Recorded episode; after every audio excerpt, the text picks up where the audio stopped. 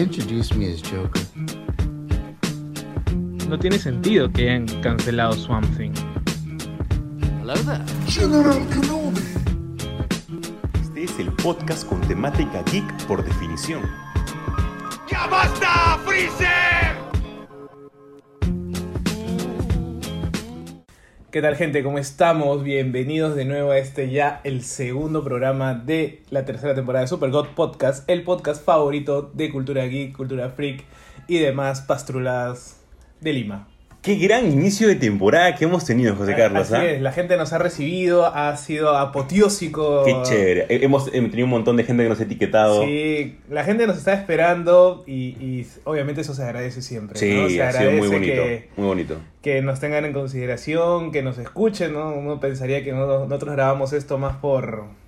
Es por, Por- conseguir algo de por medio dinero, No, tal vez yo creo-. Yo creo, que, o sea, al margen de la, de, de la catarsis, quizás este uno no esperaría la respuesta de la gente. Sí, sí, ¿no? sí. Y, y fue bien chévere porque era gente que desde que anunciamos que ya regresábamos, eh, comenzaban a decir, pucha, al fin, qué bien, lo estaba esperando, claro. los lunes ya son distintos, sin tener algo que escuchar. Y creo que nuestro mejor enemigo, nuestro aliado es el tráfico limeño. Así es, sí, no, gra- gracias al tráfico es que la gente nos puede escuchar más.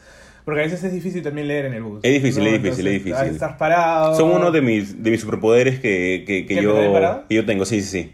Sin lugar a duda. Y no, no me mareo, ¿ah? It, it. ¿Ah? It leyendo Sí, claro, sin lugar a duda. ¿ah? Y lo he hecho. Y lo peor es que lo he hecho. Antes de que salga la primera película, eh, volví a leer el libro otra vez. Y también antes que salga la segunda parte, también lo volví a leer. Y todas las veces que lo he leído, lo he leído en físico. Pero, pero, o sea, parado así en el Sí, bus, claro, claro, claro, claro. Po- Pobre mano. Sí, sí, sí, pero sí, sí puedo. Es, tremendo- es uno de, de mis superpoderes, este, junto con, eh, con no marearme en los taxis. Hay gente que se marea en los taxis. Hay gente que se marea en los taxis, en especial cuando van por la Costa Verde.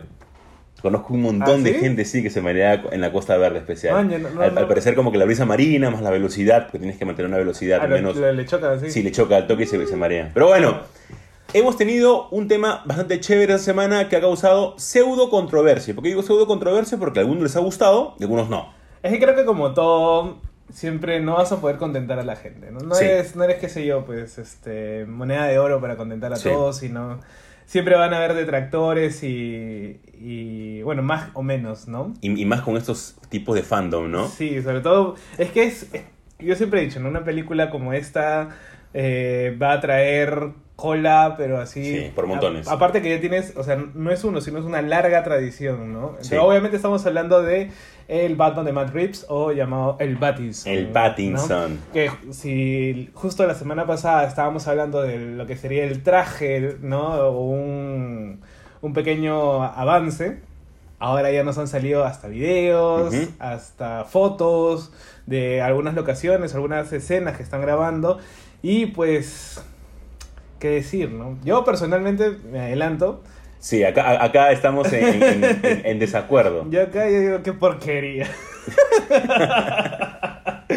La verdad que, o sea, no, no le tengo, no le tengo, este, ¿cuál, era- cuál era al, Ah, al chico, al chico Pattinson? Bueno, ni chico, porque creo que es casi de Sí, nuestra sí, edad. claro. Este, porque es un muy buen actor, es más, si han visto El Faro, este, Hmm. quedarán como que, sin lugar a dudas, es un, es un gran Sí, actor, ¿no? Qué bestia. Ahí con William Defoe se, te das cuenta del- de, la calidad de, de actor que es, Es el más, pata. quisiera, quisiera una versión en color de esa película, la verdad. ¿no? Ah, sí, bueno. Puro azul sería. y plomo. Pero, pero se, presta, se, se presta más a que sea, no sé, tal vez caigo en el cliché, que sea más este, Lovecraniana al, al ser de, en blanco y negro. Porque la gran mayoría de adaptaciones que hemos tenido eh, acerca de, de Lovecraft, en eh, incluso algunas que son de nuestra época, eh, son en blanco y negro. Sí, pues. Entonces se presta más. También Es que también es terror. También es O- terror. Es, un tipo de terror, ¿no? es un tipo de terror también Lovecraniano, alamporiano, Stephen Sí. Kingiano no voy a decir porque no, no, no cabe. Yo creo que es más un fall terror. Algo así como Midsommar, pero. Como Midsommar. pero mucho color tiene Midsommar, ¿no? Sí, claro. ¿No? Gran película también. Eh, es más que todo como un este, eh, The Wicked Man. claro. Pero es raro porque es, o sea, ha habido última, una última oleada con, con varias películas de terror de ese tipo. Sí. Por ejemplo, la de Lupita Nyong'o. El folk horror está de moda. Sí, y es como que nadie le presta mucha atención, o al menos no he visto que haya mucho. ¿no? Claro, la Lupita Nyong'o te refieres a... Esta es la de la profesora. Ah, no la he visto. La profesora de zombies. La profesora del colegio que mata zombies. Ah, no, aún no la he visto. Yo, buena, yo pensaba que decías por, este, por Us. No, que- también, que- o sea, el, el de Jordan Pelé, de la, la- la productora que le está haciendo. Ah, la misma. Claro, es la, Man, creo yo que no es- creo sabía. que es el mismo, la misma línea de, Ujú. del- de, de As y de... ¿Cómo se llama el otro? Eh, algo de Get Out. Get Out, sí. No, es, es como que la misma línea y ahora ella sacó una película con... Ah, qué bueno. profesora, ¿no? Pero bueno, a mí desde mi punto de vista, regresando a Batman, ahí sí, sí me ha gustado el traje, sé que no es el traje final, o sea, porque obviamente tiene que pasar por una, No sea. por una postproducción. No, sí, porque mira, justo porque no tiene capa. hace poco, justo hace poco sacaron estas imágenes de, de Black Widow con, con el Capitán América, Ujú. justo cuando Scarlett Johansson está embarazada. Ah, claro. Este, y se notaba la, la- la postproducción que le habían hecho y también se notaba eh, una postproducción que le habían hecho también a Chris Evans al momento de achicar ciertas partes del traje. O sea, no se ve mal, únicamente es como para buscar la perfección ya del personaje. Sí, claro, pero esos son detalles. pues. Claro. Acá es mucho detalle. No, yo creo que el, el único problema es la, el, el casco. Brother, ¿por qué tiene esas cosas alrededor del brazo? ¿Qué chucha va a lanzar flechas? ¿Qué chucha De- de, de- Hawkeye, pero de repente es en una, en una etapa, en su primera etapa, o sea, justo lo, lo que hablábamos con un amigo este, en, en la semana, cuando salieron las imágenes, es de que hasta ahora no tenemos un Batman específico que nosotros veamos sus primeras misiones. El que ha llegado al punto máximo ha sido Bale, que sí tuvo sus primeras misiones. Batman Begins. Claro, en Batman Begins, cuando comenzaba a salir, apenas llegó de su entrenamiento y, y de la pseudo muerte de Ra's al Ghul, etc. Entonces, pero nunca hemos tenido uno que, sin ver a Ra's al Ghul, o sea, sin ver netamente el entrenamiento, que salga a sus misiones con un traje improvisado, tipo, no sé, Kikazo, tipo, este, tipo Spider-Man, a las calles así. Entonces, imagínate... Es que sería muy aburrido. Es- es- es- sí, es que es un sujeto millonario, imagínate, él se quiere equipar con un montón de cosas. Y lo que hablábamos también en el podcast eh, Anterior. el anterior era de que el traje de, de Bale, cuando él ya dice, quiero un traje mucho más, este, mucho más ligero, Ujú. dice, sí, está bien, Pero no te va a cubrir. no te va a cubrir del todo. Pero es porque es una armadura, pues. Sí, ¿no? claro. O sea, a diferencia quizás del- de, los cómics que es, no es tan, tan armadura, sino más un traje de, qué sé yo, como, como el de Spider-Man, como el que le hace Tony a, a Peter. A Peter, En- claro. En, en Infinity War, ¿no? Que es uno de los pocos que nosotros vemos ahí que alguien le hace un traje al superhéroe, Claro, ¿no? ¿no? Es que bueno, tenía que, que, que, Que- que darle, con, sí. con, con lo de Civil War, Pues ¿no? sí, bueno, Pero yo la verdad, o sea, así igual, por ejemplo, en el grupo este donde está Rodrigo, y él también le tiene fe. sí, Yo digo, o sea, porque ya tenemos Long Halloween, o sea, nos están diciendo que es Long a, Halloween. a eso iba. Eh, hay una imagen De la eh, calabaza. de, la- de varias calabazas en el set. Nah, o sea, es Long Halloween. El Long Halloween. Sabemos Ya, que Long Halloween. puede ser Long Halloween con de repente un poquito de Dark Victory. Y gente, ya hemos hablado de Long Halloween, ¿ah? Así que únicamente escuchen podcasts pasados que hemos hablado tendido de Long Halloween. Claro, entonces es. O léanla, ¿no? O léanla, ¿no? mejor aún. Una gran, una gran historia de Joy Blob con Tim Sale, ¿no? ¿Te acuerdas que nosotros hicimos un top de cuando hablamos de Batman, Claro, de los que más nos gustan? Y creo que en el ranking de los dos estaba de Long Halloween. Es que Long Halloween fue Long una- Halloween es una gran, una gran, gran serie. eh, para todos es una gran historia. Sí. ¿no? Eh, con, condice mucho del, del, del espíritu detectivesco de Batman. Además que el hecho que está ambientado más o menos en un año. Sí. ¿no? Entonces esa idea de- de- del estrés también del, de- del personaje mismo por, por querer resolver ya el, el caso. ¿no? Entonces, entonces me estás diciendo que es Long Halloween, detectivesco. Sí. ¿no? Y me lanzas ese traje. Aparte, yo digo, esa película debe tener muy bajo presupuesto. Mira esa moto. Sí, pero ah, no, no sé, a ver, sino que yo siento de, de- de que Matt Reeves no... Yo creo que quieren hacer la del Joker, weón. No es cualquiera. Invertir poco y ganar mucho. ¿Tú crees? Es que ya le resultó con Joker. Mira, a un montón de gente no le gustó eh, el- la apariencia de Joaquín Phoenix cuando salió el, la- el primer vistazo, el Fear Looks. Cuando salió, igual no le gustó mucho. Es que esa gente pensaba que iba a ser como el Joker del cómic, pues. Pues sí. Pero no era. Y la película nunca fue el cómic, pues. Pues no. entonces, por eso te digo, o sea, eh, acá sí estás yendo al cómic. Sí. O sea, no, no estás En, teoría, porque te acuerdas cuando nosotros decíamos de que, de que esta película de, de- de Joker era una combinación de varios cómics, acá también puede ser la combinación de varios cómics, pero cen- centralizándose básicamente en The Long Halloween. O al menos la estructura o el, qué sé yo, el, el resumen de, de reseña de, de Long Halloween. Entonces, yo hubiera preferido un Batman año 1. Mm, sí, en serio. Yo hubiera preferido un Batman año 1. Yo discrepo. Yo creo de que ya... Ok, mezclen año 1 con Long Halloween, pues. Sí, no sé, sino que eh, eh, Año 1 es, es un cómic que tiene que repetirse lo que ya hemos visto varias veces, que son las muertes de, los, de los Wayne, el, el camino del guerrero que afronta a Bruce Wayne, antes de ser Batman, la transición de Bruce Wayne a Batman junto con, con los traumas, que a mí es la parte más rica creo de, de, de- de- de Año 1. Este, aparte de las portadas que son, que- que son extraordinarias, pero siento que ya sería repetitivo. En cambio, yo, quiero, yo quiero que acá me cuenten ya una historia avanzada de, este, de Batman. Algo así como hicieron, tal vez el ejemplo es malo, pero como hicieron con Spider-Man. Ya no te cuentan Mm. nuevamente la picadura y... Ya de frente. No, de frente ya tiene los poderes. Media res, como Sí, claro, ya está. Sí, yo, bueno, no sé. La gente tiene, tiene mucha fe, es como que sí, es las primeras, las primeras. Aparte hay un, hay un video donde se cae la moto. Sí, claro, claro, claro. O sea, y el, y el pata no puede, no puede, en- no puede engrosar el cuerpo, ya no le va No, a dar el eh, tiempo. no le va a dar, claro. Y encima se cae la moto. Sí, claro. no sé.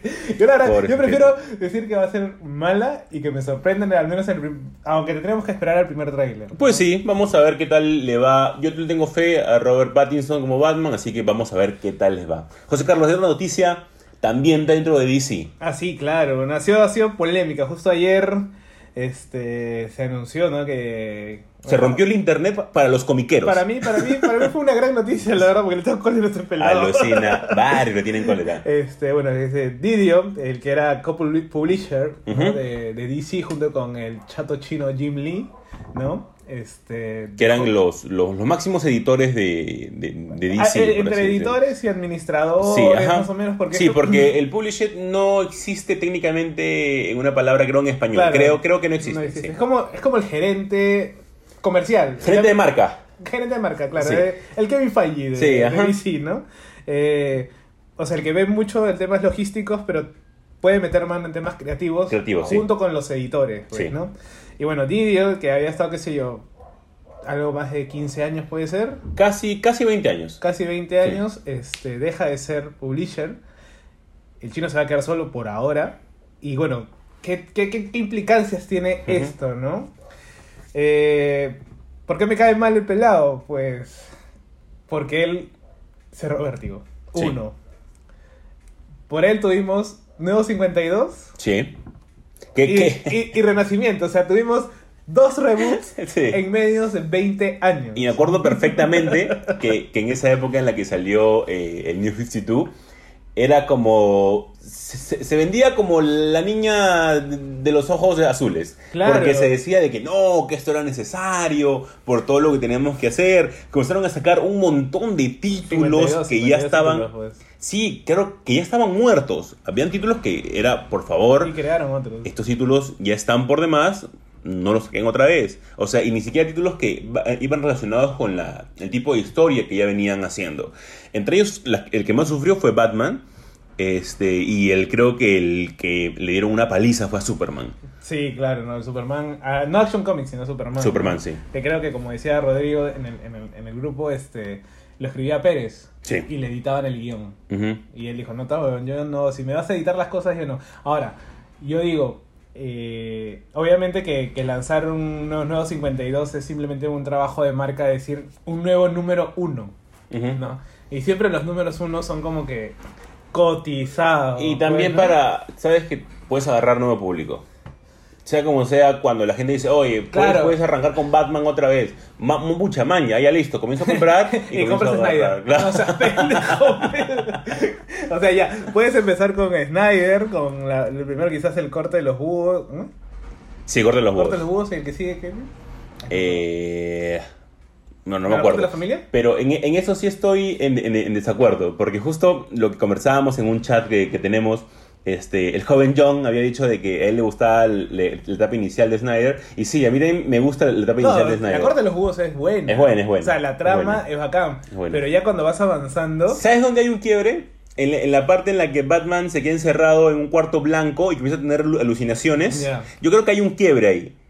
Hay un ser. quiebre que más o menos, no, no recuerdo qué número, pero es pasando el número 15 o 16 creo, y ahí ya comienza un poco a ser aburrido y reiterativo, y comienza a caer siempre lo mismo, la misma trama. Ahí es el pecado de de Snyder. puro madrazo nomás, de pura pelea. Sí, ¿no? pues sí. y, y súper tecnológico. Ahí Snyder ya estaba quemando ya duro, ¿no? y, pero entonces, mucha gente, mucho, se- mucho el entorno de DC, de muchos cargos como, como, como de repente este, mismos editores o inclusive Ujú. gerentes, el- los dueños inclusive, se fueron. Ujú. Y bueno, eh, Didio era la cara, pues, ¿no? Sí. De, de- ni siquiera Jim Lee. Jim Lee era como que el, el tatú, ¿no? que está al costado, ¿no? Disculpa, Jim Lee, pero, no. Pero es que tú eres chato. ¿no? Chato, chato, chato. Y este. Entonces, mucha gente le tenía cólera, inclusive creo que Geoff Jones también es como que le tenía cierta... Se dice, ¿no? Cierta como que... Sí, ¿sabes se, dice como yo voy a que- trabajar por mi lado Sí. y tú, tú por tu lado, listo. Sí. No nos chocamos, nos respetamos, nos damos la mano y listo. oh, Y, y chao. yo, yo creo que, que, que Jim Lee, si es que queda como única cabeza, este, no creo que haga las cosas malas. Eh, Jim Lee nos ha dado primero, vamos a jugarlo primero por su trabajo. Su trabajo es impecable de Jim. Lee. Bien DC, bien como Marvel. El Bien como. También. El tipo tiene una, tiene una gran etapa, bueno, tiene varias grandes etapas en, en Batman. ¿no? tiene una gran etapa que es la etapa azul y dorado de X-Men. No, pero en los 90 también. También en los 90, o sea, sino Que que... él, él se quedó ahí en yo ese lo... dibujo. Sí, él, se- él se queda en, en la trinchera. Él se queda Ah, como... bueno, lo seguro. La gente Sí, le gusta claro. el dibujo, listo. Listo, sí, vamos, vamos a eso. vamos ahí. Rep- Repito formas, pero no importa. Es bastante bueno el sujeto para eso. Así que, si es que va por esa idea que ya ha, ha mantenido a lo largo de los años, creo que no le va a ir tan mal. In- Inclusive, o sea, muchas de las decisiones, creo que, creo que lo sacan porque literalmente sus decisiones como gerente o como, como este publisher no fueron muy buenas. O sea, Sí. pasó de Nuevo 52, DCU, cierro Vértigo y te lanzo este Renacimiento. Es que nunca se tuvo una, un, un plan de gobierno, por así llamarlo. Nu- Nunca se tuvo Ni siquiera un, continuidad, o sea, un porque también, camino, sí. puta, todo estaba como Sí. que medio jodido y era como Ujú. que, ya, ¿dónde entra esto? Sí. Y, y esta vaina, ¿por qué no se condice? No sé, Pone orden de, de la manera equivocada. Y, y las crisis que tuvieron Ya, en este, sí, en este que no. creo que, bueno, una fue Convergencia, que no pasó nada. Cualquier cosa, Convergencia. Después creo que fue, bueno, Iris in Crisis, ¿no? Heroes in, eh, eh, Heroes Heroes Crisis, que, que tampoco se entendió ni siquiera específicamente al 100%. O sea, como creo que, o sea, ha tenido como que de cal y arena. Yo personalmente de los 952 siempre voy a rescatar este... La cosa del pantano y Animal Man, no importa. Ah, y los primeros 16 números de Action Comics que los escribe Morrison. Pero nada Sí, más. bueno, pero, pero Superman ya es otra historia. Eh, Superman es otra cosa. Pero ¿no? bueno, Entonces, Eh, vamos eh, a ver qué... Vamos a ver, o sea, el pata, hay que darle, hay que darle el crédito de la duda a Jim Lee. Yo soy la idea de que hay que darle el crédito de la duda, el pata de repente puede hacer las cosas bien, de repente llega otra nueva cabeza, no se sabe. Escucha, va, a ver, vamos a ver, qué- Vamos a ver, porque vamos también mucho, como decimos, de las decisiones que se tomen al margen de, de- de lo creativo, administrativamente también está, o sea, Sí, sí, la- sí. por ejemplo, una de las cosas, tener DC, DC Kids, creo, o DC Young, creo, Dice, eh, claro, para John Readers. Young Readers, y tener Black Label todo metido para eh, lo que sería Vértigo. Sí. No sé, no me parece, pero... y, eh, hablando justo de esto, llega la otra noticia, que es que ya de por sí nosotros tenemos una especie de, de línea, que es la línea de Sandman. Claro, Sandman Universe, pues, ¿no? Ujú. Que el Sandman verso de, de Gaiman, eh, bueno, que creo también para, para poder tener más money. Y, lo- y, y ahí siempre los, los viejos vamos a decir, mientras que no se metan con el Sandman negro, Negro, todo bien. todo bien, No. todo bien, listo. O sea, bueno, Sandman ya creo que para, para, para pocos es, es novedad que es uno de los grandes cómics de, De la historia. de la historia. Y es un universo, ¿no? Sí. También es un universo gigante Pero que esta última etapa a mí no me ha gustado. Yo me bajé del carro. Con altura. eh, con, no, no, no. Yo leí, yo, yo, llegué a leer Overture. Este. En Metal. No, pero- en Metal ni siquiera tiene, tiene una, una, una presencia eh, específica. Me Ay, parece. Es que Snyder ahí estaba mal. No, es totalmente jalado de los pelos. Pero bueno, este me gusta un montón la historia como Sandman. Eh, lo que han hecho actualmente no me gusta para nada, pero ha habido una A sorpresa. mí, a mí, per- personalmente, antes de entrar a la noticia, sí, creo que las cuatro líneas, bueno, cinco ahora con Hellblazer, me parecen bastante coherentes y, y- y quizás obviamente no llegas al nivel de, de- de- del Sandman del, del De Neil 90, Gaiman. de Neil Gaiman, pero mantiene, trata de mantener el espíritu a una que otra serie más que la otra y este y demás, pero la que nos sorprende pues es que ahora vamos a tener octubre, vamos a tener un crossover con te, nada menos tú te quejas de la sobreexplotación de los cómics y, y te gusta esa vaina a pesar No, no, de no, eso. no, no. Eh, pero, ojo, ojo, ojo, ojo, que yo sí me leo los cinco líneas. Por eso, pues. Está bien. o sea, te- yo te digo- y- pero- pero- sé sé sincero. ¿Te parece calidad? Y tenemos que comparar, sea como sea, con el Sandman, el Sandman este, es que, ya, de, de Neil ya, Gaiman. si, quiero, si quiero comparar con el Sandman de Neil. Gaiman, no llega. No llega. No llegan a eso. Pero, innecesario. pero, The Dreaming Ujú. es una gran historia. Mm. House of Whisper, Difiero. de, de, de Nalo Hopkins, es una gran historia. El House of Whisper no, no lo he escuchado. Eh, este, no, no he leído, y perdón. Lucifer literalmente es una continuación del de Mike Carey. Pero no, es que Lucifer baila solo. Es, es totalmente Pero distinto por- porque ya, ya- ya tiene una historia totalmente Pero o sea, co- construida aparte. O sea, yo te digo, mira, del 1 al 10 que le pongo a todo. puta, le pondré 6. Ya. Siendo 10 Sandman. Ya, pues eso está mal, pues. Yo sé, pero. Pero ¿qué puede? O sea, a mí, personalmente, yo digo. No lo están haciendo mal. O sea, una cosa es que sobreexplotes y le das cualquier Mira, cosa. justo las dos noticias que, pero que vamos a decir ahorita están relacionadas con sobreexplotación y Claro, todo eso, ya claro. está bien. Sino que yo voy al hecho de que eh, ah, si tienes algo ya que ha funcionado bien y que vengan otra vez y comiencen a explotarlo y que no mantenga al menos la calidad, al menos más de 8. Pero están, están expandiendo el universo. Pero por eso, está bien, el universo lo pueden expandir, pero al menos que la calidad se mantenga. Por digo, al menos que sea un más de Es 8. que, es que no le escribe Gaiman, pues. Yo sé que no le escribe Gaiman, Sí, pero al sí. menos ponle más balas a eso. Yo he sentido que es como que un. "Mm, esta vaina todavía funciona. Tal vez podemos por ahí hacer que algo salga. Siento que es así, siento que es forzado.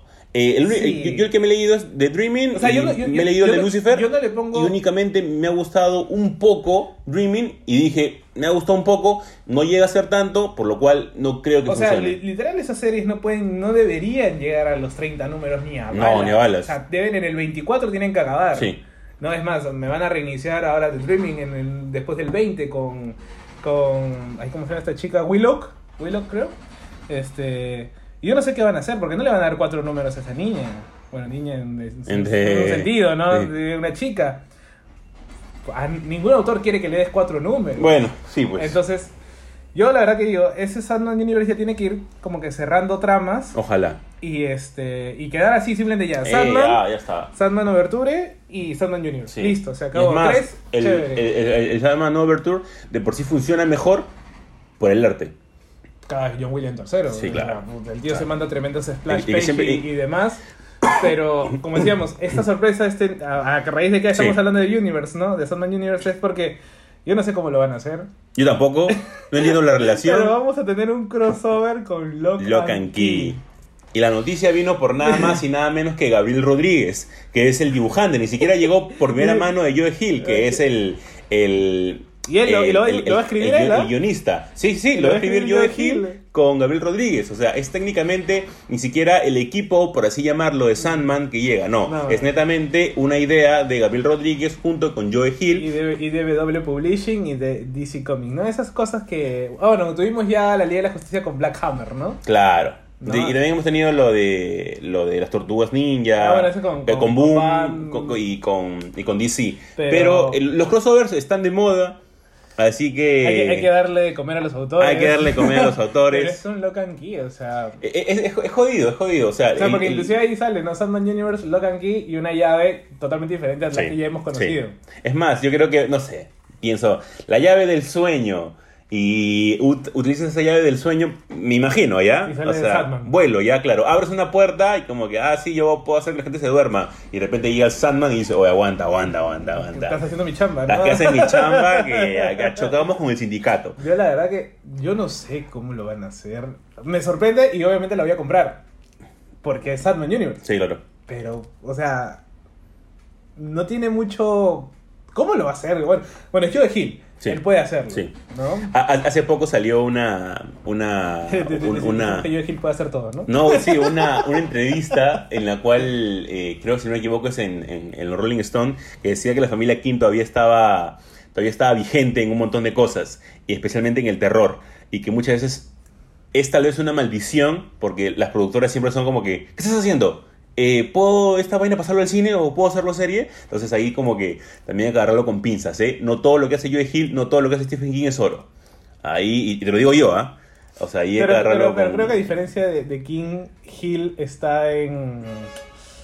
Como que en su, en su vida. Sí, O sea, Sí, sí, mucho claro. de lo que está haciendo está bien. Claro. ¿no? Tiene mucha calidad. Es como el mejor King Claro. en su época, ¿no? sí, claro. Entonces, Es una versión mejorada de Stephen King de su época. claro, sí. ¿no? Entonces es como, Buen ejemplo. es como este, por ejemplo, lo que las series que tiene Black Label, ¿no? Que él mismo está coordinando también, ¿no? Entonces, bueno, lo, lo que me da miedo es que nunca le he escuchado hablar de Sandman.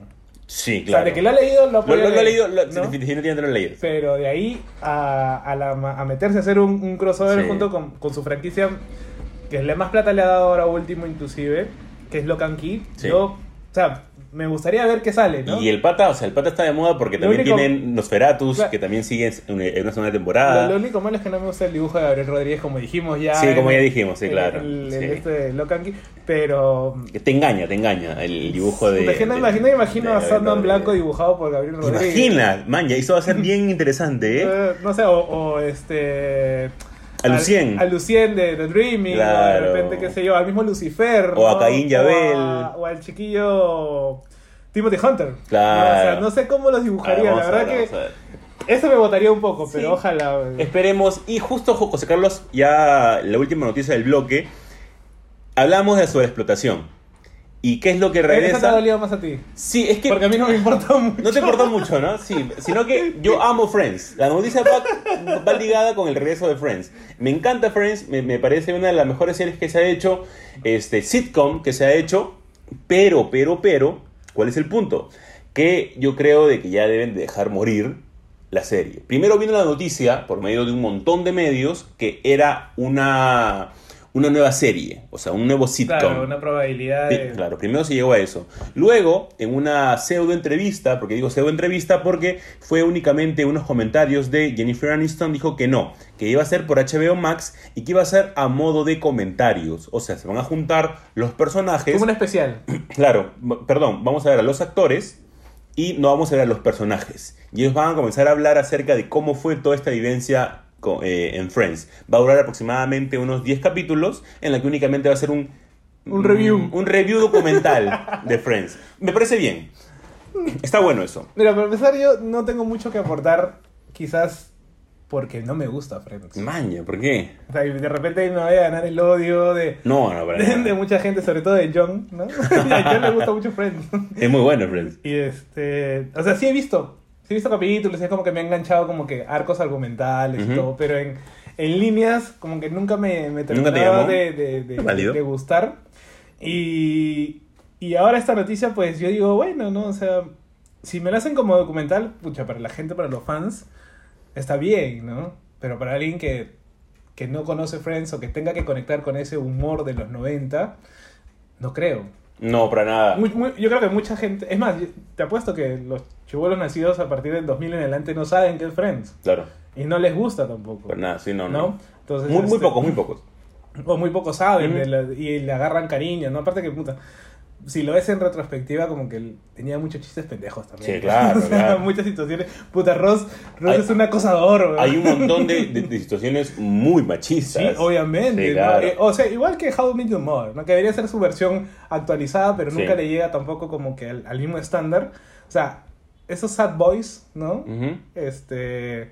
Y la, y la flaca que todo el mundo quiere. Sí. Y este. Y los amigos que no hacen nada. Que no hacen nada, que trabajan en supuestamente, este pero caso sería. Phoebe y después. Y este, Joey. y Joey, ¿no? Es como que serían los Marshall y Lily de How I Met Your De Mother. How Met Your ¿no? Mother. Y tienes al, al weón que es súper pintón y, Claro. y todo el mundo las chicas quieren con él, pues, ¿no? Claro, que también es Joey y, Y llega, Chandler. y llega a ser Chandler y en punto Rachel y también después este, Mónica. O sea, el único sad es Ross. Es Ross, claro. Y, y- y- y por eso mismo es el más gracioso junto con Chandler. Porque llega un punto en la que Chandler también ya deja de ser como que... Pero este es el más normalito. El claro, sino que también es el que más tiene traumas. Claro. Por lo mismo, pero que su padre este, fue, fue travesti, este, eh, su madre, que básicamente es como una sex symbol. Entonces, bueno, bueno. eh, el, es el regreso, es por medio de un, de un mini documental de 10 capítulos. eh, este va a ser, va a durar poco tiempo, hasta donde se dice. Ahora, lo- lo- lo- la vaina es que hubieran usado los personajes. Yo creo que un capítulo de especial de reencuentro, así como están ahora de 50 No, años, No. Así como que, oye, ¿cómo estás? No. ¿No? Es más por la nostalgia. Oye, tú eres un fanático de la nostalgia. no, sobreexplotación. A, a mí me parece una sobreexplotación to- total. Pero tú eres un fanático de la nostalgia. Sí, pero la nostalgia buena. La nostalgia de que realmente me, me, me, me quiera vender algo en un buen nivel. Pero- pero- no, acá de repente sí. Acá de repente lo estoy ju- juzgando antes de tiempo. Claro. Está bien. Si me la generan en un buen nivel. O sea, yo digo, un buen guionista eh, con los personajes avanzados, ¿no? Con 50 años, ya más o menos, este, en donde vaya- vayan a contar, no te estoy diciendo cinco capítulos, un solo capítulo, hora y media, una película, vamos a decirlo así. No, no como película. Ahí caemos ya en un Sex and the City otra vez. No, ¿ah? no, no, no como una película, sino un especial, un pro- así como este, esta, este de... Ay, ¿Cómo se llama? Sense8. ¿Ya? que el especial para cerrar. Ujú. Ah, igualito, ¿no? No, bueno, no, no, no, no, no creo. Es más, terminé defendiendo yo a que no me gusta. Son cosas que pasan en el, en el podcast. Y con eso cerramos el bloque 1. Por si acaso se ha escuchado algún tipo de ruido este, de fondo, hay, hay una construcción que nos está fregando, pero Pero ten- teníamos que cumplir. Tenemos así que que cumplir. con todo, estamos hablando un poco más fuerte para más que no- fuerte que no- nos escuchen, no- sí. Vamos, so- somos todo- todos contra todos. Guarda, guarda, guarda, guarda, suave. guarda, guarda. Con eso terminamos el bloque 1 y arrancamos con el segundo bloque que va a estar muy chévere. Muy bueno, muy porque bueno. agarramos temas latinoamericanos. Que a veces, a veces nunca hacemos mucho de eso. Nunca hacemos mucho, entonces siempre es bueno. Un bloque específico para Como eso. respiro. Nos escuchamos.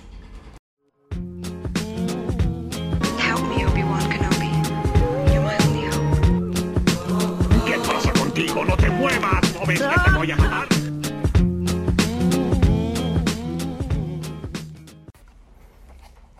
Esta semana, varios nos despertamos con una noticia que ya se olía de hace meses, pero al fin hubo confirmación por parte de Netflix.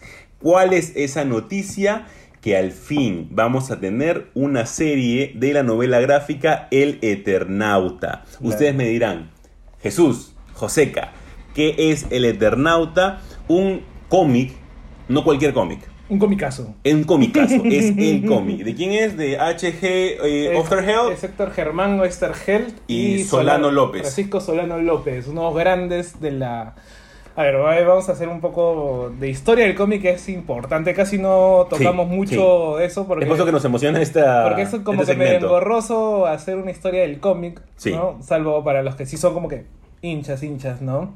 Eh, sí, El Eternauta es quizás la novela, eh, la tira cómica eh, o historieta, yo me gusta decir historieta al menos en caso latinoamericano, eh, porque ellos tienen la serialización, ¿no? Entonces, fue publicada en, en la revista Hora Cero, una revista semanal, donde traía varias, varias historias Como tira.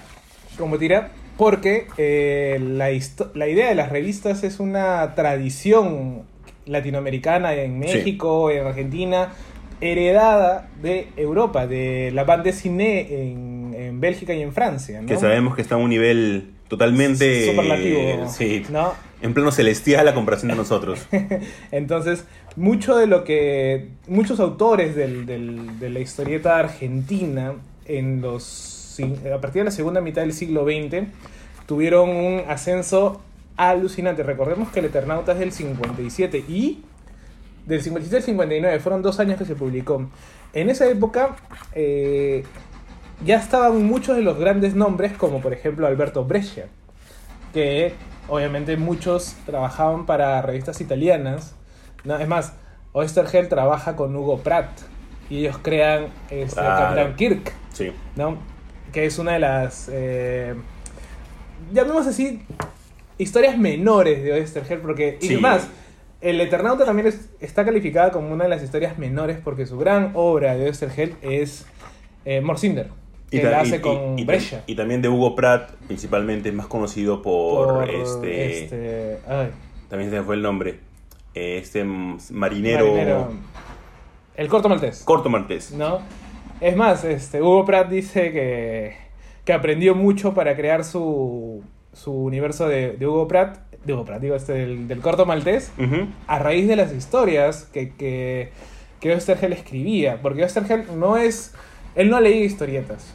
Él lo que hacía era leer literatura y sacar cosas de ahí para meterlas. Es por eso tal vez de que tuvo esa idea maravillosa, eh, original para su época, porque a mí me parece original para la época en la que se, en la que se daba, que él mismo se puede inmiscuir en la historia del Eternauta. Claro. Porque- O sea, ahora, es que se dibuja así mismo. Se- se dibuja a sí lo mismo. dibujan a. Solano López lo dibuja parecido, ¿no? Sí, A- claro. A ver, José Carlos, di- di- como la gente entienda de lo que estamos hablando, este, ¿de qué trata más o menos el Eternauta? El Eternauta habla, bueno, de Juan Salvo, ¿no? Ajá. Es el personaje principal. Principal. Pero es, es una Argentina distópica Sí. que está sobreviviendo a lo que sería un ataque alienígena. Sí, o sea, la, la resistencia se encuentra en Argentina. Ujú. Es un ataque. Muchos de repente eh, recordarán esta gran.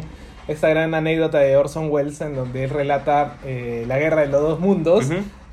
Por la radio y la gente piensa que de verdad este, están siendo atacadas por, por aliens, ¿no? Sí. Y la gente sale y grita y se genera todo un, Un caos. Un caos, ya. No sé si, si, si se, se basó o se inspiró en esa idea eh, para iniciar en lo que sería el Eternauta, porque es, es, este, es muy parecido. Sí. Es una, empieza a caer nieve, pero es una nieve como medio El- es, una, radiactiva. es una nieve tóxica que Entonces es como que- que el, arma de los alienígenas. Claro, ¿no? Entonces es como que tú dices, man, ya esto empieza a generar una psicosis colectiva. Eso sí, el Eternauta es mucha letra para una tira cómica. Sí. Eso sí, o sea, Sí.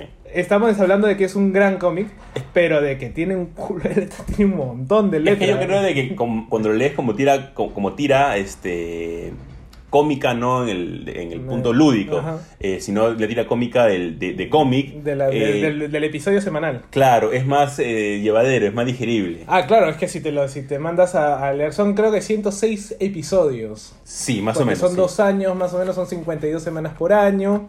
Y creo que empezó en el 9 de septiembre del 57 y termina en... No, empieza el 4 de septiembre del, del 57 y termina el 9 de septiembre del 59. Estamos hablando de que es antes del- de lo que sería el boom de la historieta argentina. Sí, y es, es, es, o sea, a ver, Aparte que está hecho en blanco y negro, así que... A, a- a mí me, me emociona un montón porque tiene varios de, esos, de esas características de- del cómic de la época, ¿no? Porque al inicio de cada capítulo, por ejemplo, te resume... eh, Tiene resumen, tiene, tiene- tiene el resumen, ¿no? Al final resultó ser una trampa el, Y al final el cinto de seguridad. Y al final es, eh, te dan como que una especie de, de, de review de lo que va a venir después Sí, claro. también, ¿no? Aparte que el, que el dibujo de, de- de Solano López es un trazo... Es muy bueno. Es, Es muy bueno. De repente no sé si, si algunos de los que nos escucha eh, se acordará de, de estas como fotonovelas o novelas ligeras que habían de, de amor, por ejemplo, de Claro. tipo Corintellado. Y por lo cual, de Corín No. Tellado, claro. Yo me acuerdo de que si yo compraba uno de esos me, me, me daban a palos. No, pero, pero había, había ese estilo de, de, de cómic sesentero, de Y terror, de pulp, bien pulp. Bien expresivo. Sí, o sea, siempre son caras. Son súper expresivos, sí. Siempre son caras o de cuerpo, de mitad del cuerpo para arriba, porque creo que al ser tanta letra y todo lo que está expresando en la historia, eh, Oesterheld, que es una historia bastante, ¿cómo decirlo? Met- hasta meta, tiene, tiene partes que son bastante metafísicas, sí. inclusive, ¿no? Porque es, es una idea de jugar a la sobrevivencia, en donde te vas a empezar a cuestionar. Todo es como un- lo, que Sí. te- lo que pasa después de un apocalipsis. Lo, lo que decía José Carlos es cierto. O sea, eh, hay un apocalipsis, hay una invasión alienígena a partir de una nube que, tóxica que más, más que todo elimina a la raza humana. La resistencia está en Argentina. ¿Y qué es lo que sucede? Pasa un tiempo, como pues, son tiempos distintos, en la que el personaje de, de Salvo se le presenta al guionista de eh, este cómic. Mor- Morrison, ¿quién te conoce, Morrison? Claro, nada que ver. ¿Quién, quién rompe la cuarta ¿Quién te- pared así? ¿Quién te conoce. Robert Morrison? ¿Quién te conoce Moore al final Oh, de la? Y comienza a contarle su historia y como al inicio le dice, veo que escribes, y dice, sí, yo soy guionista. Y ahí le dice, bueno, yo te puedo contar mi historia y comienza Claro, todo. bueno, eh, eh, quizás es un poco spoiler, pero bueno, la, la vaina tiene más de 50 años, ¿no? Sí, el claro. se le presenta, Sí. porque es un viajero del tiempo. no, también. aparte pasa en las primeras 10 páginas. Claro, o sea, se, se le presenta y es el, el, el donde inicia el, el- la, la, La historieta. la historieta, el, el, el cómic, ¿no?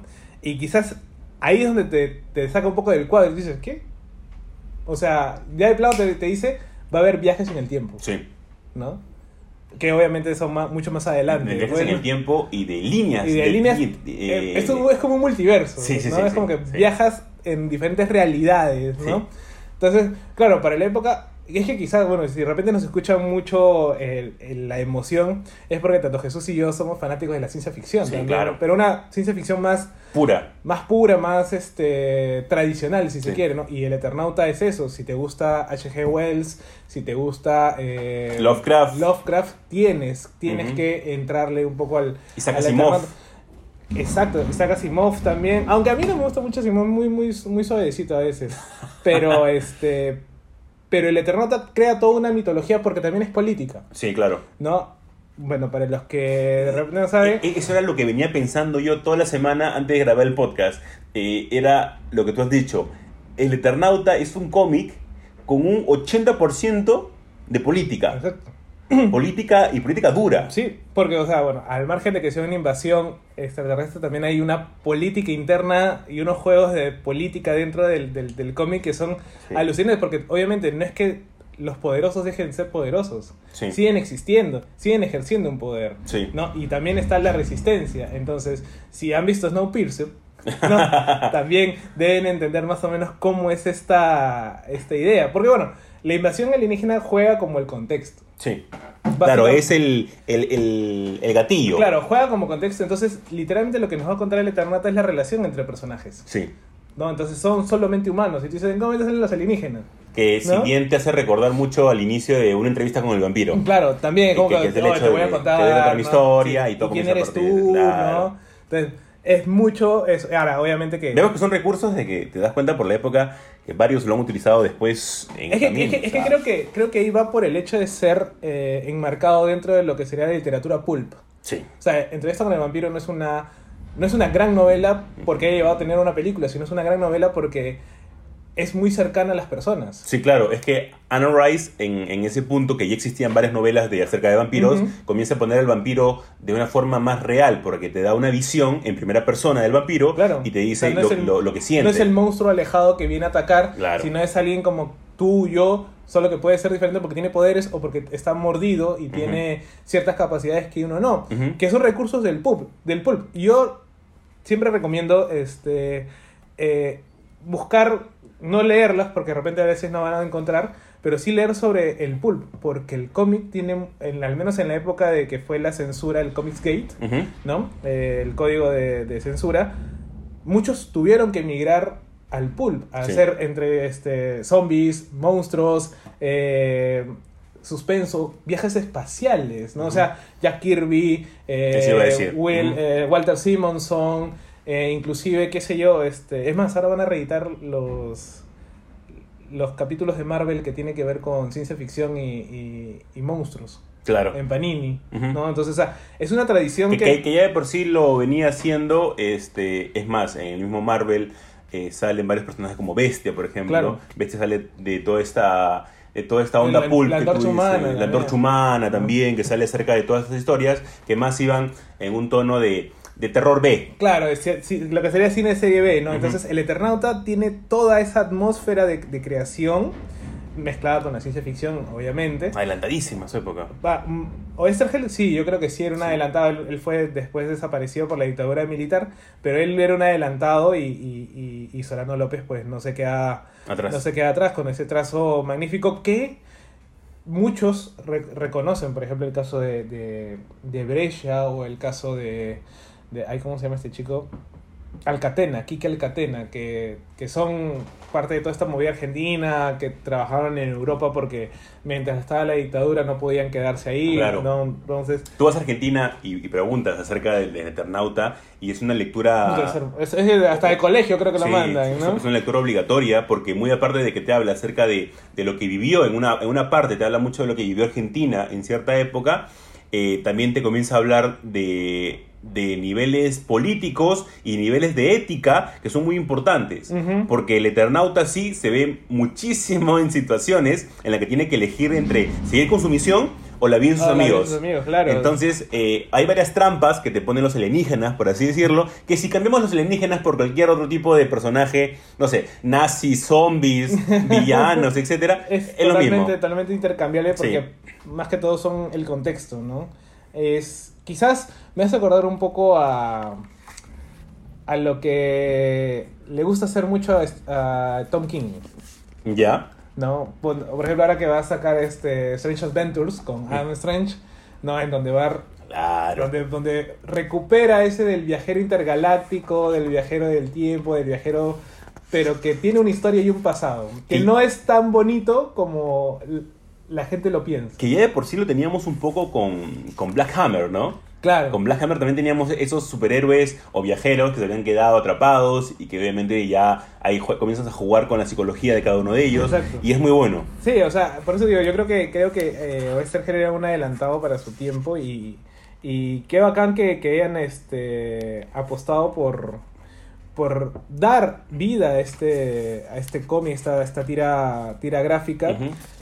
Ahora, yo no sé cuánto tiempo se van a demorar porque es un montón. El director es eh, argentino. Argentino. Ah, El director es argentino, así que por ese lado sabemos que al menos cae en buenas manos. De- Ojalá, ojalá. Yo, yo- porque lo que pasa es que yo no quisiera que. Y creo que los argentinos mismos no, no dejarían. Que un gringo. No, al margen de lo un toque, gringo, ¿ah? eh, al margen de que un gringo lo toque, este, que se minimice mucho de las de las cuestiones que, que plantea el Eternauta. Creo que creo que al margen de si eres de derecha o izquierda en Argentina, eh, lo aprecias Sí. y quieres algo muy bueno. O sea, entonces van a tener que tener un chambón en el tema de, de guion. Ahora, como a la gente le gusta eh, que recomendemos cosas, este, voy a darles algunas historietas o algunas, algunas novelas gráficas que van mucho con el, con el tema del, o con la, la temática del Eternauta, ¿no?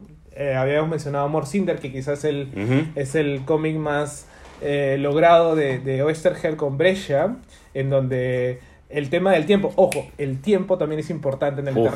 Sí. Y es algo que creo que a Oesterheld le tenía como que siempre carcomida en la, la, la cabeza, porque en Morcinder habla de. Es, es, tiene que ver con el tiempo, pero también tiene que ver con el pasado. Además, hay una línea, me acuerdo en la primera, en la primera historia de, de en donde dicen: el pasado está tan muerto como creemos. Porque lo que va a jugar Morcinder es jugar con el pasado y el futuro. Entonces, ahí como que puede ser esa. Ciudad de Ricardo Barreiro con. Ay, no me acuerdo con quién es, pero Ricardo la escribe. eh, no, con Brescia también es. Que también es ciencia ficción puro y dura. Es más, esa sí me hace acordar a. a los viajes de Gulliver. Porque en Ciudad llega un momento en que todo el universo son varias personas de otros, de otros, de otros universos Sí, también. sí. ¿No? También es, tiene sus toques de, de, de Mark Twain. Claro, entonces es, es- todos estos bebían de esa ciencia ficción primigenia, fantástica, como, como por ejemplo puede ser los viajes de Gulliver o Ujú. Julio Verne cuando haces viaje al centro de la Tierra, ¿no? Eh, otro cómic también que yo recomiendo mucho es La Hora del Recreo de Carlos Trillo con... Ay, siempre me olvido los nombres, pero eh, en esta de acá es, por ejemplo, que desaparecen los humanos, los, los mayores. Y son los chivolos los que, claro, al principio dicen, ay, qué bacán, ya no hay este... Ah, como la película de Jimmy Neutron. Claro, más o menos. No, entonces, eh, los chivolos ya no tienen eh, figuras paternas o de autoridad. Y es bacán, al principio todo bacán, chévere. Pero después se dan cuenta que ellos van a tener que reorganizar la, la, la sociedad. Y es ahí donde dices, pucha, ya estuvo bacán la fiesta, pero ahora no vamos a vivir siempre de fiesta en fiesta, Claro. ¿no? Entonces, eh, Argentina tiene mucho de eso. Si te gusta la ciencia ficción, tú que nos escuchas, eh, sumérgete. La verdad Sí, que sí, sí, sí. es un viaje que no, hay, que no pierde. ¿ah? no es necesario ir a, a terrenos anglosajones como para poder obtener ese tipo de información, ese tipo de, de aventuras. Ahora, otro, otro cómic también importante en, en Argentina, bueno, Argentina tierra de, de guionistas y dibujantes, aunque ahora más dibujantes creo, como por ejemplo Rizzo, Peralta, Figueri, Figueri. Fernández, ¿no? Eh, yo diría, si te gusta el, el cómic así tipo netamente aventura, Alvar Mayor, ¿no? Es un cómic que también de, creo que fue eh, publicado, si no me equivoco, en Italia o en Francia, porque Argentina estaba cagado. Y este, también es mucho, creo que el, el, el- es más, eh, sería el siguiente cómic argentino a, a adaptar, ¿no? Ahora, la pregunta es, ¿qué, qué tenemos nosotros? Bueno, Netflix ahorita se está, eh, está con el ojo puesto en Latinoamérica. Ahorita justo ayer salió la noticia de que Ay, Bruno Ascenso con Giovanni Sixia van a hacer una película para Netflix. Eh, así que, o sea, tal vez cae en, el, en, el- en el- en la polémica que hemos tenido una semana acerca de las películas de Tondero y sobre hacer tu, Uy, su- uy, su- toda hacer tu propia película. Ay, y dijeron todo que. Yeli se quite, Que Yeli se quite de Twitter. Y la, la gente es tan tóxica, pero tan, ay. tan tóxica. A que tal vez se pasó la chivola. Tal vez sí, tal vez no fue el... el- ese el- suerte con la distribución bien Sí, cachaciendo. sí, sí. weón. O sea, el, el comentario no ha sido atinado, pero la respuesta tampoco. La Pero, respuesta del público tampoco. Sí, uno sabe que Twitter es para, Sí, para, en- para en Twitter hay una odio, can- hay- es hay- odio, es odio puro, odio puro y duro. Yo mismo Pero bueno. de fuego odio en Twitter. Al menos eh, eso, eso- eso se van a dar cuenta como para que nosotros podamos estar en el ojo de estas grandes Ah, no, productoras. claro. Ahora, la- lo que yo mi pregunta es... Quedamos con el CUI, con la... O sea, el quiz sería chévere, Claro. me gustaría, En un tipo de, pero de- igual, de animación. Claro, en un tipo de animación para niños, ¿no? Porque toca temas muy importantes. Quizás todos los cómics de Acevedo son, Sí. son, son importantes y, y ayudarían a, a- Lo malo es que son bien tipo producción para TV Perú, porque creo que... Es que, es que, es más a- Acevedo es nu- nuestro Varguitas, por así decirlo, Claro. de, de los cómics. Pero, o sea, llamémonos también a reflexionar, hagamos un trabajo de, de, de- llamémosle de arqueología de la historieta peruana. Por ejemplo, se ha reeditado Selva Misteriosa Sí. hace poco, ¿no? Con el Eh, apoyo de Pla- Migoya. De Migoya y, y de Planeta Editorial. ¿no? Nosotros, ¿qué hacemos para, para de repente difundir nuestra historieta? que ¿no? pasa por el mismo nivel de, del Eternauta, pasa a través de Claro. de, de tiras y que de poco a poco se han ido. Claro, de repente no tiene la carga de ciencia ficción como, como de repente sí la tenía eh, eh, el Eternauta, pero, pero juega mucho con algo que también tenemos y que ha sido sumamente inexplorado, es la selva, ¿no? Este cómic de exploraciones, este cómic de aventuras, ¿no? Eh, que es, sí, es bastante viejuno, bastante que te puede botar. Puede ser hasta denso. denso porque es mucho texto y, tan- y el dibujo no es tan tan bonito, vamos a decirlo así, ¿no? Que no es un cómic superhéroe, pero siempre es bueno. Pero, o sea, pero creo que, creo que como, al menos si nos gustan los cómics, si queremos ir un poco más allá del, del mero, de la mera grapa o del mero tomo y, y conocer otras cosas, creo que es importante eh, rescatar, ¿no? Por ejemplo, está también Machete, o inclusive los cómics de, o las historietas que salían en Avanzada, ¿no? Donde están estos tres niñitos, que sí, son, son infantiles, pero es parte de nosotros, parte de la historia, ¿no? Miremos que de repente en algún momento, y voy- no voy a decir el super cholo porque creo que todos sabemos qué es el super cholo, tal vez necesitemos una reedición general de la Pues sí. obra, pero es, es parte de, ¿no? Entonces Sí. creo que, que esto nos sirve para, Para, Para- poder fijarnos más. para, poder, fijarnos sí, para y poder in- investigar, investigar más. investigar más, ¿no? Argentina sí tiene una, una larga tradición, pero y si queremos tener eso, pues son 50 años que tenemos Claro. que trabajar duro y parejo, ¿no? Y nosotros les recomendamos que puedan leer el Eternauta porque en serio es una es una gran historia. Van a encontrar un montón de cosas que dicen, oye, esto lo vi en tal cómic, Es- es- eh, esto parece un, uno del, del- del juzgado de Hay, Green hay- Lantern. hay que tener cuidado porque hay varios Eternautas. O sea, Sí. no ediciones, sino está el Eternauta clásico, que es el de Oestergel Solano López. Después está el Eternauta 2. Hay una tercera parte del Eternauta. Después viene el Eternauta Mundo, Odio Cósmico, El Regreso. Ya. El, el Regreso en búsqueda de Elena, porque ahí toca un tema que es el de, de la familia que les aparece en Oestergel, que es, son lo- a base de los guiones o partes que él Ujú. había dejado. Y este, bueno, después son como varias historias de más, así que Nosotros busquen- recomendamos como que la busquen el- columna. El, primero, Sí. el primero El y Eternauta. con, con calma. Sí. No lo vayan a leer todo de un porrazo porque los va a botar, los, La- va, los va a sacar, no se van a sentir cómodos. La edición que yo más recomiendo es la edición de RM, que me parece la más bonita. que es la que más se encuentra. Sí. También, también está la edición de Norma, Sí. que hace poco salió. Bueno, una, también- una reedición También está bonita. que también es bonita. Yo la verdad, que yo sí, si alguien se mete a hacer un- una remasterización en, en color sería alucinante. Pues sí. A mí para mí sería alucinante, pero, pero ya está. Eh, De repente el chico Crusade lo puede traer, aunque es un cómic argentino, que no, va- que Argentino, no vale la sí, pena no, leerlo en no, inglés, no. así que de repente en las ferias pueden En encontrar. la fe lo pueden encontrar. ¿no? Y con eso cerramos el bloque 2 y comenzamos con el bloque 3 en un ratito Que porque seguimos con la ciencia ficción. seguimos con ciencia ficción y qué mejor que vamos a una galaxia muy, muy, lejana.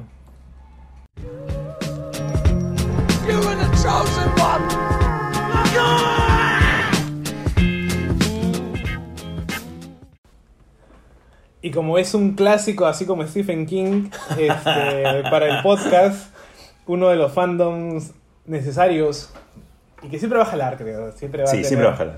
Siempre va a jalar, siempre va a tener. Y creo que ya es difícil de, de que se extinga. Eh, quizás sin, con una buena renovación, como lo, lo que vamos a hablar ahora, que es nada más que el primer capítulo de Clone Wars. La séptima temporada, esa mítica temporada que se quedó en el tintero. Y en serio no ha decepcionado Y que, a y que- nadie. y que después nos spoilearon algunas cosas en Rebels, ¿no? Pero, pero nada, ¿qué es Clone Wars? Creo, creo yo, a ver, de repente podemos entrar acá en, en- en- en un buen debate de que yo siento que la mejor película de la, pre- de la trilogía de la precuela, la que mejor ha envejecido es La venganza de los Sith, Ya, sí. ¿no? Segundo vendría a ser este, El ataque de los clones y, y, bueno, La amenaza fantasma al inicio, ¿no? Yo creo que, que entre la 2 y la 3 hay unos huecos alucinantes en los, en los argumentos, pero que, que nos ha servido para tener esta maravilla llamada Clone Wars. Sí, es que también es el mayor salto en el tiempo que hay. En Star Wars, eh, muy aparte de entre el capítulo, el capítulo 6 y el capítulo 7, eh, es uno de los que más se expande y personalmente, ¿por qué? Eh, hay las guerras. Hay las guerras eh, clon y por la cual hay más, hay más cosas por contar. En la aparición de Gribus y también en, el- en las, en las letras iniciales del episodio 3 te dicen varias cosas que ya han pasado. Claro. Entonces que ya Gribus han tenido varias, varias peleas con él, varias peleas con el Conde Dooku, que las guerras este, han sido bastante difíciles, que te dice que ahora los Jedis son básicamente generales, entonces el terreno para poder abarcar es gigantesco, por lo cual tú dices, ya, esto es demasiado rápido, pero ves el episodio 3 y a cualquiera le puede gustar. O sea, en realidad, alguien que ve la 2 y la 3 como que es una linealidad, ¿no? Sigues, sigues viendo los mismos personajes, las mismas historias, pero claro, solamente te estás centrando en, en un universo minúsculo a todo lo que está pasando en la galaxia. O sea, lo que verdaderamente, eh, no sé si quiso hacer Filoni o, o, o demás, es, es explorar estas consecuencias de la guerra. Sí. O sea, yo, me, yo me acuerdo que cuando vi el ataque de los clones eh, y como terminan cuando están todos todos los clones así pues en, en, en formación, Información. y demás, tú dices, puta, esto está muy bueno. Y después vas a la 3 y ya solo sabes que están ahí. Y ya me he echado. ¿no? Y que están mechando y Ujú. que ahora tienen nombres. O bueno, en el episodio 3 no tienen nombres. En el episodio 2 no tienen nombres, en el episodio 3 ya tienen nombres. Ya, claro, Rex y Cody. ¿no? Y este.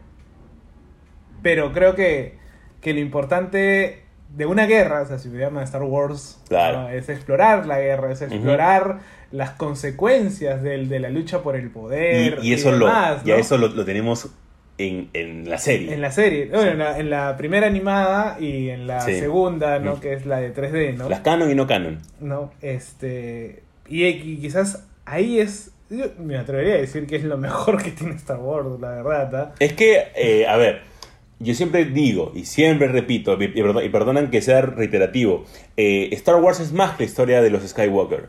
Es más, siempre hay más a partir de eso. Y esto lo hemos visto en el primer capítulo. El capítulo llamado eh, The, The Bad Patch, The Bad Patch, perdón, eh, trata acerca de una continuación que te da a entender que tú ya sabes y tú ya has visto las temporadas pasadas de Clone Wars. Porque está eh, Cody y está Rex, en los cuales se lamentan sus soldados caídos y, y principalmente sus amigos caídos. No, me sorprendió. Bueno, para empezar un poco el resumen del, Sí. del episodio, este. ¿Vamos a hacer el resumen toda la semana? No, no, no. Creo que... Sería bueno. ¿Tú crees? Pero un poquito, un poquito, al inicio. Cada, cada dos, tres semanas, creo. Puede ser al inicio, Al de, inicio, claro. de cada podcast, ¿no? O sea, yo creo que me sorprendió de, de- de principio eh, Mace Windu con Anakin. Sí. O sea, decías, ¿dónde está Obi-Wan, no? Anakin con un rostro mucho más serio, entre triste, porque ya no tiene a Sokka, Ujú. ¿no? Recordemos, bueno, eso es, para los que no han visto, ese spoiler ya. El nivel, el nivel de depresión en, en, en- O sea, en ahí Anakin, Anakin, es aparte que está con el pelo un poco más largo, como, no sé si, si queriendo dar a que no está cuidando su aseo personal de repente. Que es más o menos como lo encontramos después en el episodio 3. claro, ¿no? ¿no? Que es como que ya con el episodio 3 un poco más, este... Perdón que te interrumpa. Sabes que hay toda una, hay toda una eh, teoría acerca de, de por qué Anakin vestía de negro cuando generalmente los Jedi no, no visten de negro. Es la misma explicación del sable de Mace Windu. No, no, no, no.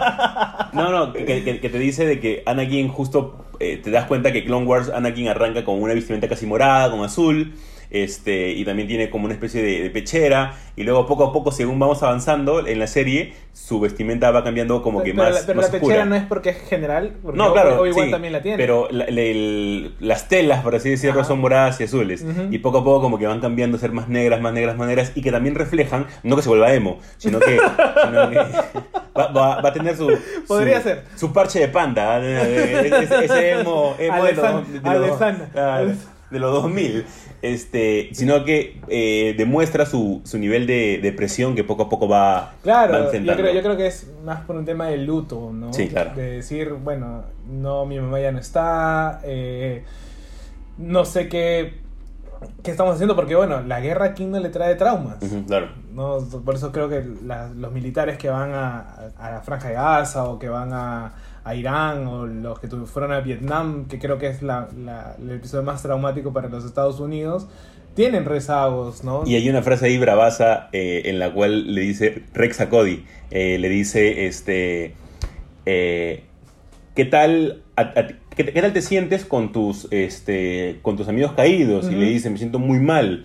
Y le dice, es que realmente los héroes, perdón, los sobrevivientes somos los que la pasamos peor. Sí, pues. Es que claro, tú vienes a recordarlos. Y, y si han visto eh, todas las temporadas, las seis previas de. Bueno, las cinco, porque las seis es más este, introspectiva de- de- de los, del lado de los Jedi también. Pero las primeras, los personajes son los, son los clones. Son los clones, claro. O sea, Rex, le, le agarras un cariño a Rex, a Cody, alucinante. Eh, te, dan, te dan cuenta al margen de cómo los tratan algunos Jedis, Claro. que los tratan como basura. Como basura, Como sí. de- es más, y te dicen, empezamos a tener nombres para diferenciarnos de simples objetos, porque antes eran solamente... Y cada uno tiene un código que también se lo sabe. Sí, claro. ¿no? Que también tiene repercusión en este Que capítulo. tiene, que tiene repercusión en este capítulo y que, y que si le das un nombre, los estás humanizando. O sea, no son meros soldados, Claro. no son meras re- reproducciones de, de, de, de Jango Fett. De Jango Fett. ¿no? Entonces, si no te empiezas a cuestionar un poco lo que significa la humanidad y lo que significa eh, los efectos de la guerra viendo esta serie, es que no las estás viendo bien. Sí, pues. Y es más, hay muchos arcos en Clone Wars que, que los clones está centrado en ellos. Por ejemplo, el de la Academia en Camino, que tiene mucha repercusión en este, en este episodio desde el bloque 99. Sí. O sea, la historia de 99, que es este clon fallado, ¿no? Este como fallado, pero no apto para el, O para sea, el campo de batalla. Este ya es como, Sí. como el huevas de 300. Claro. ¿no? Ese que supuestamente tenían que arrojarlo al, al, al, al río para que muera. Ajá. Es igualito, ¿no? Pero que al final de cuentas termina siendo un gran héroe, ¿no? Porque él, ¿qué es lo que hacía? Limpiaba, eh, se encargaba de las labores domésticas y si no me acuerdo, si no me equivoco le dice algo así como que desde aquí también estoy apoyando, desde aquí también estoy haciendo mi trabajo como clon.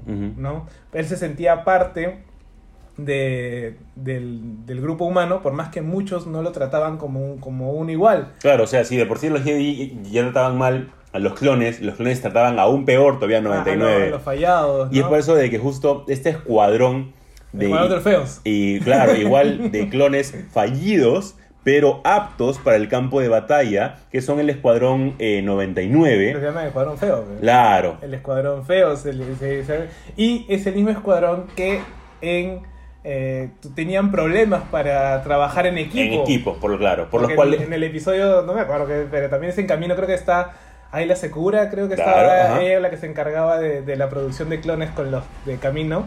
Este, ellos tenían que pasar ciertas pruebas para poder entrar a los, a los batallones. ¿no? Y estos cuatro este, clones no podían, no podían trabajar a la par, no podían trabajar en equipo, sino es hasta la conversación con 99 que después ya ellos pueden eh, eh, corregirse y empezar a trabajar bien. Claro, ¿no? y es más, si te das cuenta, técnicamente no son fallidos, sino que te das cuenta que han, han comenzado a hacer experimentos. Porque, por ejemplo, este, con uno, que es el, el líder, este, eh, con, con él comienzan a hacer experimentos de aumentarle el nivel de sensibilidad Exacto. para que pueda leer eh, mapas Ah. y, le- y leer este, eh, o ondas magnéticas que- con mucha más precisión. Que no, y que no necesite tener un agente tecnológico porque sabemos que se puede como que hackear. Claro. Sino que ya de, de- que él mismo sea ese agente porque no podría hackearlo, ¿no? O tener a Tech, que es como el, el, el super brother tecnológico que está, este que sabe entrar a las, a las computadoras y puede tener eh, toda la información, o el otro brother que tiene la precisión de un sniper, Claro. ¿no? O el O el otro que es fuerte, súper fuerte. ¿no? Entonces, que, que, que en el primer capítulo, o donde se supone que ellos vienen, no se ven esas, esas habilidades. Claro, ahora están Ahora potenciadas. están po- mucho más potenciadas porque tú dices, y como son clones, modificados también tienen, se manifiesta en su, en su físico. Sí. ¿no? Uno es más flaco, uno es más chato, uno es más grande, ¿no? Entonces, a mí personalmente me, me gustó mucho encontrar la, la, la- la referencia de este, este conjunto de, de clones, porque el episodio es muy bonito también. Sí, sí, ¿no? sí. Entonces, ese jugar con una verdadera nostalgia, eh, como que te da alegría al corazón. Aparte, dejando un poco de lado hablar de, de- de- del Escuadrón 99, es el tema de Rex. Sí, ¿No? que, que te das cuenta, o sea, está que sufriendo. sí, y, y- y sin él ser el, el, el principal a cargo, ¿no? Claro. Porque te das cuenta que el principal a cargo es Cody. Es Cody, pero bueno, Cody se, se accidenta. pues. Claro, y te das cuenta ahí que Rex tiene bastante poderío, que después lo vamos a ver con mucha más, este, con mucha más Pero- eh, profundidad en, en, en Rebels. Y a mí me gustó mucho esa, esa, esa conflict- el conflicto ético o el conflicto moral de decir, ¿será que está vivo? No voy a decir quién debería estar vivo, pero pero este pero creo yo que, que ver a un clon sufriendo por un- porque además el episodio que va a hacer referencia es un episodio también de sacrificio, es Sí. un episodio de, de camaradería y que es de, en la pseudo muerte de Echo. de eco. Y digo pseudo muerte porque ya sabemos el spoiler para quien ha visto Rebels, ya ahí, ahí lo tenemos. Echo sigue vivo. Echo ¿no? sigue vivo, sí. Y, y que lo reconocen no por el nombre, Sí, sino, sino por, por- el, por el código, código. ¿no? Porque supuestamente está como que... Y es, que es, en realidad debería ser un, un algoritmo que Sí. te está prediciendo las jugadas de, del- de los clones o de la, del- de la Sí. Alianza Rebelde. Y es una señal en vivo. No, y es el que está en vivo. Ahora, no sé cómo lo habrán hecho. Sí, O sea, tampoco. a no De- ser de- que lo, tengan como que atado puta por la cara abducido. abducido por la cabeza, ¿no? En donde le pueden estar, estar sacando todos los toda la información, pero pero creo que pero creo que es un, un muy buen inicio, la verdad Sí. que no, no defrauda. Y, y mira, como para introducirnos más, te das cuenta de que tiene menos. Eh, por lo mismo de que es una serie animada y una serie live action, tiene menos este hype que el Mandaloriano, ¿no? Por lo mismo de que aún no se. Lo que pasa es que el, no se ve Manda- al el 100%. Mandaloriano era la primera temporada Sí. y esta es la séptima. La séptima. ¿no? O sea, estás terminando una chamba que, que por X razones no se pudo terminar. Estás también agarrando este tipos de público que de por sí ya tenías antes con tipos de público que tal vez puedas jalar un poquito ahora. No sé si pueda jalar tanto, porque la verdad, o sea, esta es una, una novela río prácticamente en donde eh, si empiezas por ahora es como que ah, me estoy perdiendo. me Sí. tengo- y, y como en algún momento yo dije, verme seis temporadas, que son casi 120 capítulos. ¿no? Es como que hasta la piensas. Y además, antes estaban en Netflix, ahora no están, claro. tienes que buscarlos en un servidor o lo que sea. Y este, yo me lo vi porque estaban en Netflix, ¿ah? Porque si no, creo que no lo No, no no, claro, es visto. difícil. Yo, yo la la primera vez que la vi, yo la vi en mi computadora bajándomela. Entonces, Sí, yo creo que- ah, es difícil. Creo que recién este lo acá se va a probar la, el temple de los que quieran entrar al universo de Star Wars, la Sí, verdad. sí. O sea, y- Y también es una pseudo prueba para, para Dave Filoni a ver si puede hacerlo después de tantos años, repetir la fórmula y que funcione. no, yo creo que sí. Sí, o sea, creo, que, creo que el tío es un tocado por la por las divinidades Pues este, sí. intergalácticas que no, que no le permiten bajar el nivel. Porque, mira, son muy bueno. 24, capi- son 24 minutos. Sí. Y en 24 minutos te han mostrado tanto con referencias y demás. Y aparte que te ha dado lo que tú quieres. Acción, drama, Y un poco comedia. un poco comedia. Entonces, y aparte que te ha puesto a Miss.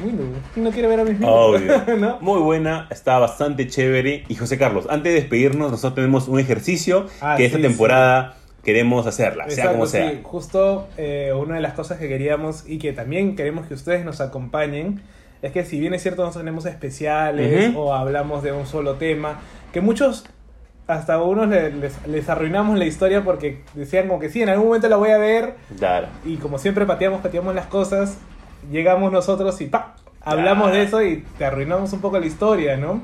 Esta Eh, vez que queremos que ustedes hagan el mismo viaje con nosotros. Queremos que ustedes nos acompañen y es que nos vamos a poner ciertas tareas. ¿no? De repente vamos a empezar a decir de qué va a tratar los siguientes capítulos Ajá. para que ustedes también estén un poco eh, Empapados. empapados, ¿no? Y, por ejemplo, vamos a decir que la próxima semana nos toca Ghibli, Ghibli. ¿no?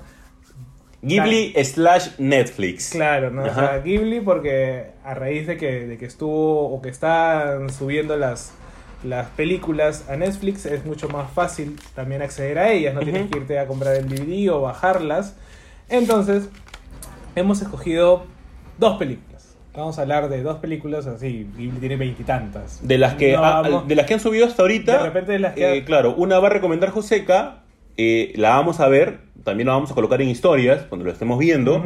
Y una la voy a recomendar yo de las que han colgado hasta ahora eh, Ahora, en Netflix. de los que nos gustan, o de las que queremos ver porque de repente te ha llamado más la atención. Sí, claro. ¿no? La que nos gusta y la que más nos vamos a expandir en el siguiente capítulo. Lo bacán sería, claro, que pongamos que quizás una una, una encuesta en, fe- en Instagram o en Facebook, qué sé yo, para que ellos puedan decir que... Sí, pero esta vez como para que sea lo que nosotros le recomendamos y por qué. Claro, ¿no? por ejemplo, ya, ¿tú qué vas a recomendar? Yo quiero recomendar eh, una que tal vez es la, la que la gente pasa desapercibido, que es Porco Rosso.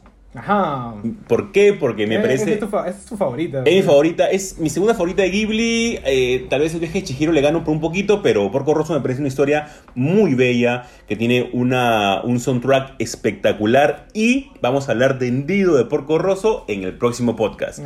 Tú, José Carlos, ¿cuál recomiendas? Yo, porque es una que no le he visto. Ya. Y Ah, que ya, me mejor y- aún. Y que me han hablado maravillas de, de ella. Es Cuentos de Terramar. Uy, ya. Te va a encantar. quiero ver Cuentos de Terramar porque sale que.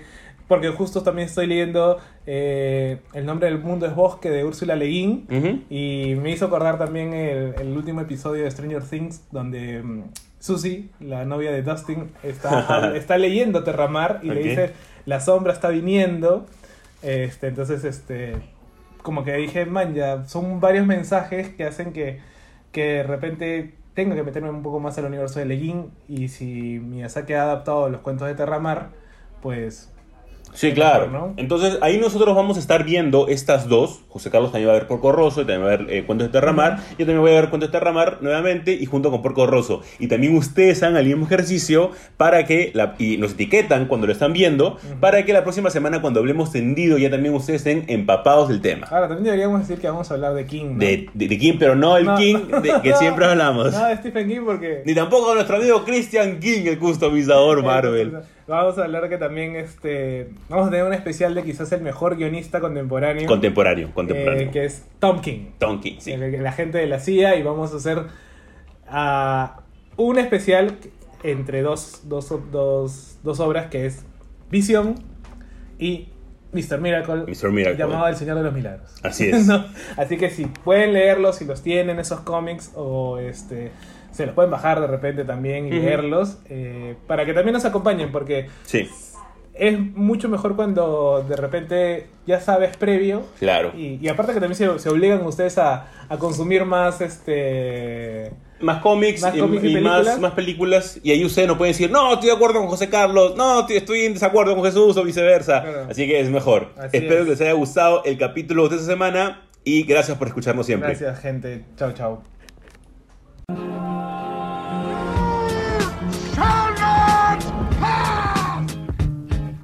When you bring me out, can you introduce me as Joker?